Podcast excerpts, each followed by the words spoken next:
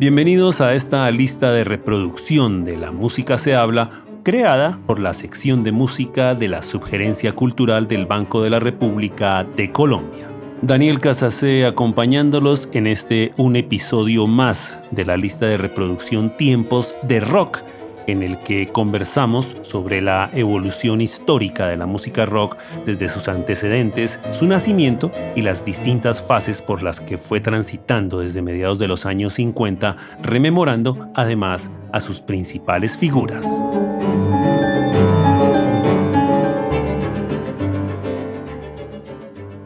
No hay duda que la música soul vivió una gran década durante los años 60 y esto ante todo gracias al éxito que generaron los artistas del sello Motown, aunque también hubo artistas de Atlantic Records o de Stax Ball Records que tuvieron con sus propuestas una fuerte aceptación. Pero ese sonido soul entró en una especie de repetición, de fórmula y empezó a adquirir nuevas dimensiones. De hecho, hay que recordar al productor Norman Whitefield que dentro del ambiente de Motown hizo que agrupaciones como The Temptations adquirieran un sonido novedoso a partir de la psicodelia. Y también estuvo la aparición del grupo Sly and the Family Stone, que en particular con sus álbumes Dance to the Music de 1968 y Stand de 1969 le dieron a ese sonido soul una forma novedosa cuando sumaron elementos del rock y de psicodelia. Motown alcanzó a tener un éxito rotundo a comienzos de los años 70 cuando el grupo juvenil de Jackson 5 logró una serie de éxitos importantes y también tuvo artistas como Stevie Wonder, que mostraba su gran genialidad y su capacidad de abordar nuevos frentes sonoros. Pero no hay duda que el advenimiento del estilo conocido como funk o que ya para estos años 70 se conocía como funk eléctrico, entró en una nueva dimensión que había empezado a establecer James Brown en los años 60. Hay que decir que el término funk entró a ser parte del vocabulario del rhythm and blues y del soul cuando en 1967 el grupo Dyke the Blazers hizo éxito con el tema Funky Broadway. Pero fue James Brown quien en verdad empezó esta explosión sonora a mediados de los años 60 con canciones como Out of Sight en 1964, pero ante todo con un tema llamado Papa's Got a Brand New Bag, que se publicó en 1965 y en el que se mostró por primera vez una conjunción de vientos sincopados guitarras en formato estacato, un bajo muy marcado y letras con conciencia que de alguna manera establecieron lo que fue la marca registrada de ese estilo conocido como funk. Bien es cierto que James Brown hizo su fama a comienzos de los años 60, pero su mayor popularidad sin duda la logró cuando exploró en este polirrítmico groove del funk en la segunda mitad de esos años 70. No es de extrañar tampoco que los músicos que hacían parte de la banda de James Brown, como fueron su guitarrista Jimmy Nolan, el trombonista Fred Wesley y los saxofonistas Maceo Parker, Pee Wee Ellis y Clark Pinkney, se convirtieran en figuras muy influyentes dentro de ese movimiento que generó esta nueva corriente. Y no hay que dejar de lado a Bootsy Collins, que llegó a ser incluso mucho más importante que los que mencionamos y que desde el bajo le dio una relevancia e innovación increíble a esa mezcla musical conocida como funk. A comienzos de los años 70 y después de que abandonara la banda de James Brown, él se unió a George Clinton, un hombre de ideas geniales, de un concepto muy alto para su época y que se convirtió en uno de los más finos exponentes del funk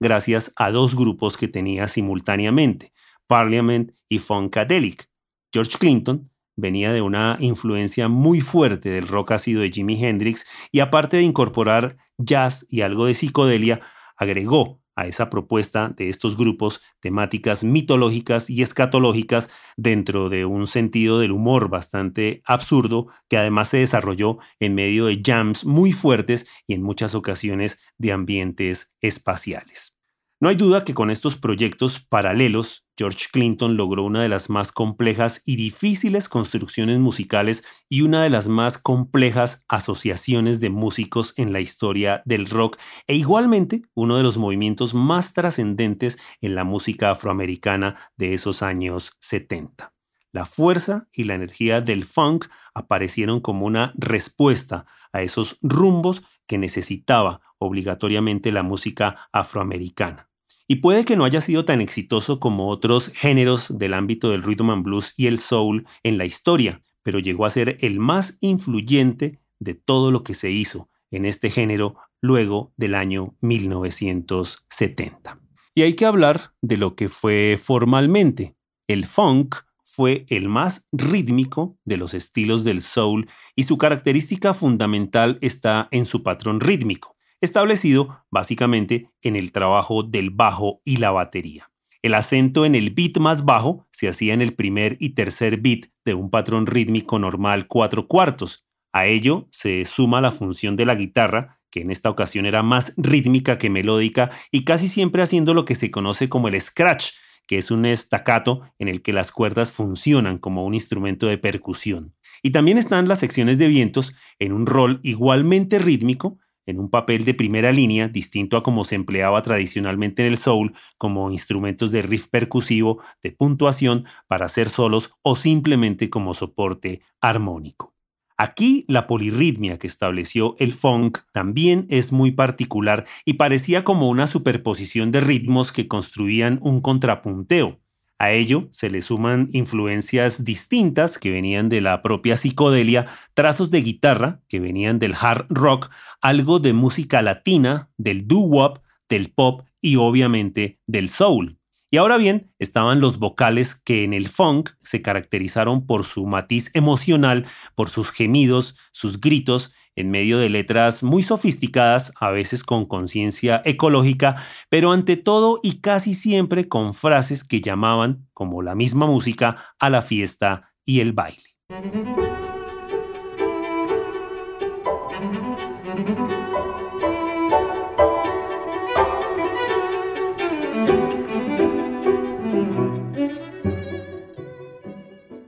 Hablemos de sus artistas más importantes, con su propuesta en la que se fusiona soul y psicodelia aumentada con elementos de rock, Sly and the Family Stone, además con una marca muy importante que hacía Larry Graham como bajista y además gracias al contenido social de las canciones de esta agrupación llegó a convertirse en una de las de mayor influencia para todo lo que fue el funk y que en su propia producción musical lo dejó sentir de una manera muy impactante. Pero fue el grupo Daikan The Blazers, probablemente el primer artista reconocido después de James Brown que interpretó popularmente el funk.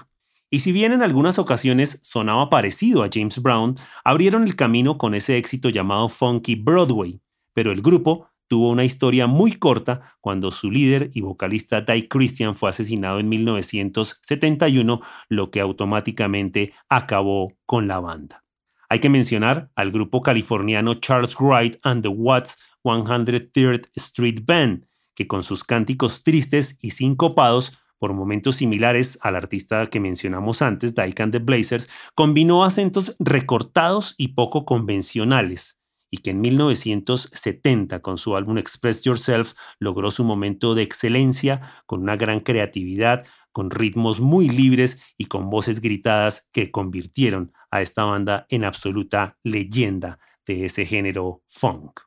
Nos vamos para New Orleans y allí apareció The Meters, un grupo que se caracterizó por su increíble sencillez, que hizo énfasis en lo instrumental, de hecho hacían piezas instrumentales muy extensas en donde conjugaban la percusión sincopada, la guitarra y el órgano, y que aparte de ello, y de hacer su propio trabajo, sirvió como respaldo instrumental para varios artistas de esa época. Y se dice que su sonido fue uno de los más influyentes en todo el funk y el hip hop que se hizo en los años 80 y 90. Más allá de estos que hemos mencionado, y desde la costa este vino la propuesta genial y maravillosa de Cool and the Gang, con una estética distinta, con guitarras agudas, con vientos entrecortados a manera de ráfagas y con grandes acentos rítmicos que tenía de repente cortes abruptos y que logró su mejor momento con el álbum Wild and Peaceful que se publicó en 1973 y donde se incluyeron sus famosas canciones Jungle Boogie, Funky Stuff y Hollywood Swinging, caracterizados por ese matiz rítmico y bailable. Earth, Wind and Fire tuvo una de las propuestas más polifacéticas en la historia de la música afroamericana. liderados por Maurice White y con una increíble amalgama de rhythm and blues, de soul, de jazz, de música africana y obviamente de funk que conjugaron con una marcada temática cosmológica que se hacía presente incluso en sus presentaciones donde hacían verdaderos shows de magia que dejaban atónitos a sus espectadores. Si bien en sus comienzos fueron muy convencionales, en 1975 y con el álbum That's the Way of the World lograron una obra maestra en donde dejaron sentir todas las características del funk, pero con un matiz de elegancia único para su época. Volviendo a George Clinton, hay que decir que armó un colectivo de más de 50 músicos para sus dos proyectos, pero se deben reconocer algunas diferencias entre los mismos, en particular porque Funkadelic, que algunos consideraban como el alter ego de la otra banda, Parliament, se caracterizó por aliar el hard rock y el funk psicodélico abordando temáticas sociales. Parliament, por su parte, y altamente influenciado por el sonido de James Brown y de Sly Stone, hizo un funk que era mucho más libre, inspirado en el rock ácido de los años 60 y que argumentaba temáticas de ciencia ficción y que logró su punto más alto con dos álbumes, Mothership Connection de 1975 y el álbum Funkenteleki vs. The Placebo Syndrome que se publicó en 1977. Por otro lado, hay que decir que el espectáculo en vivo de Parliament se recuerda como uno de los más deslumbrantes y extravagantes en la historia de la música popular.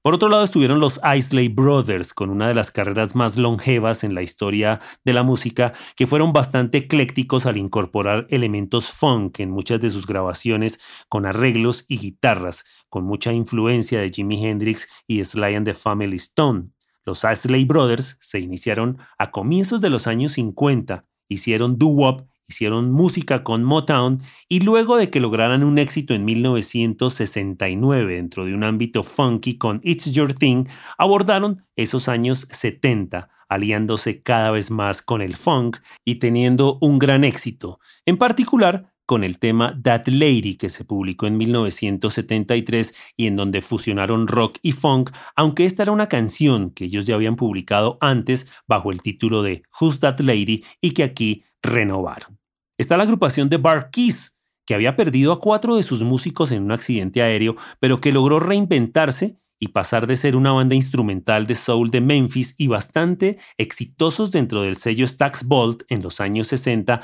a ser uno de los más exitosos explorando dentro del funk bailable de los años 70 en un nuevo recorrido que se inició con el éxito Check Your Room to the Funk en 1976 y grabando ahora para el sello Mercury Records. La agrupación Cameo que se formó en 1977 y que fue muy comparada en sus comienzos con George Clinton, brilló por su sonido funk intenso y crudo. Su primer álbum, titulado Cardiac Arrest, es una gran prueba de ello.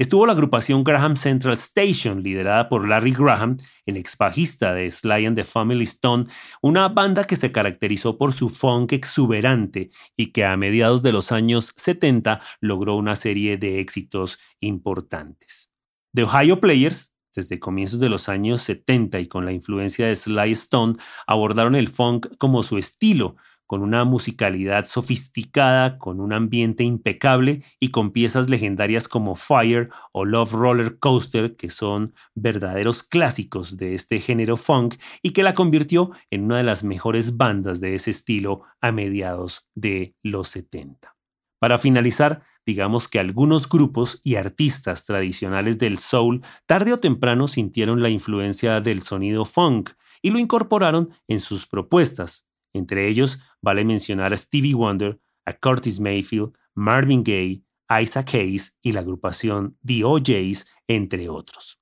Si bien es cierto que muchos artistas lograron éxitos en los años 80 trabajando propuestas dentro del ambiente del funk, como fueron Rick James, Prince o el mismísimo James Brown, cierto es que este género se desvaneció a pesar de que su presencia es inmensurable en muchas propuestas del hip hop que se hizo en esos años 80 y en los años 90, que adoptaron fragmentos de muchas de estas canciones de los años 70 en la construcción de sus propios temas.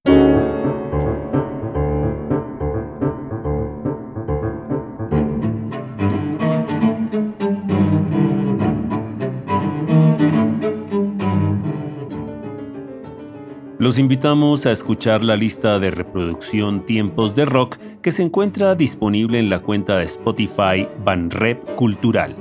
La investigación, presentación y selección de la música de esta lista en este episodio fue realizada por Daniel Casas C. Toda la actividad cultural del Banco de la República se encuentra disponible en la página web www.banrepcultural.org. En Facebook, como Club de Música Biblioteca Luis Ángel Arango y en Instagram, Twitter y YouTube como Banrep Cultural. La música de este podcast es parte de Conversaciones, Variaciones para violín, violonchelo y piano, opus 32, del compositor colombiano Juan Antonio Cuellar, interpretada por el ensamble Lincoln Trio. Los esperamos en un próximo episodio de Tiempos de Rock.